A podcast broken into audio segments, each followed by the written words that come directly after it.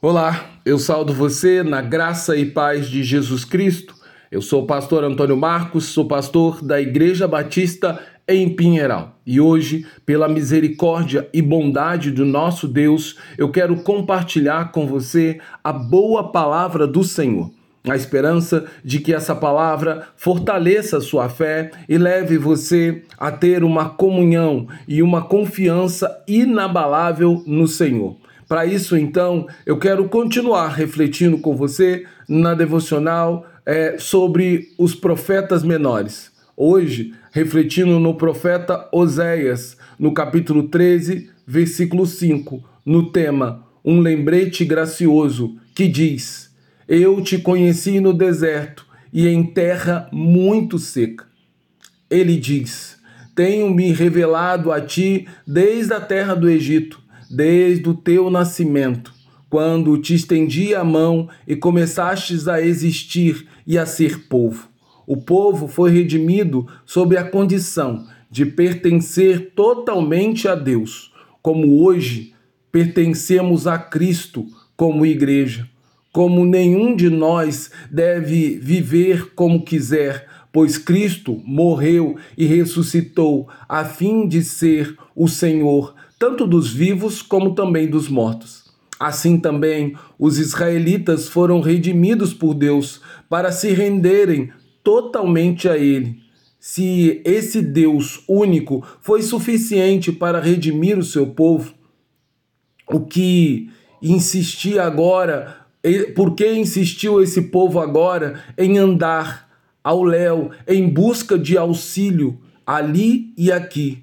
Quando ele deveria render-se apenas a Deus, a vida que receberam dele, a qual agora desfrutam, quando deviam reconhecê-la como suficientemente segura sobre a proteção exclusiva desse Deus.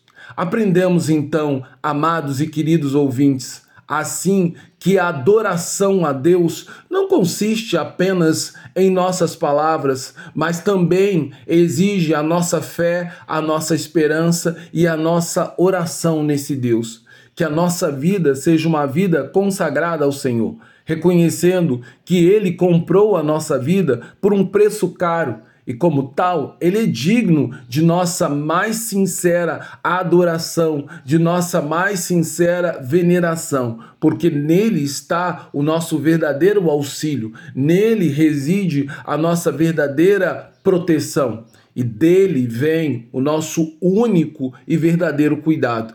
Por isso, nesse dia, convido você a confiar no Senhor e a fazer dele a sua fonte de esperança como também a sua fonte de, de proteção.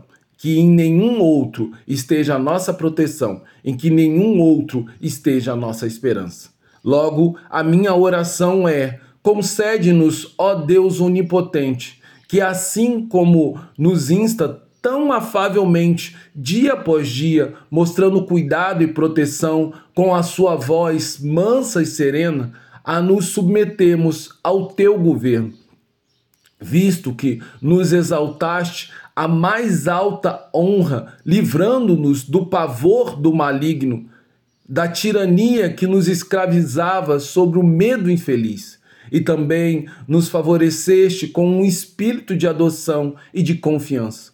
Ó Deus onipotente, concede-nos que Conscientes desses benefícios, sempre nos submetamos a Ti e só desejamos erguer a nossa voz a fim de que o mundo inteiro todo se submeta a Ti, para que aqueles que agora perecem enfurecidos contra Ti, que eles sejam finalmente, tanto quanto nós, levados a Te obedecer para que Cristo, teu Filho, seja o Senhor de todos e somente tu seja exaltado, e para que nós submetamos a ti e sejamos, ao final, levados ao alto e feitos participantes da sua maravilhosa graça e glória que somente Cristo, nosso Senhor, conquistou para nós. Amém.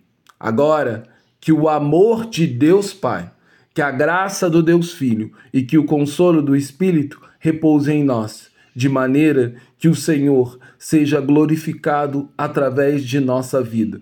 Que nós não sejamos tolos e insensatos de procurar no mundo aquilo que só poderemos encontrar em Deus: proteção, consolo e, acima de tudo, salvação.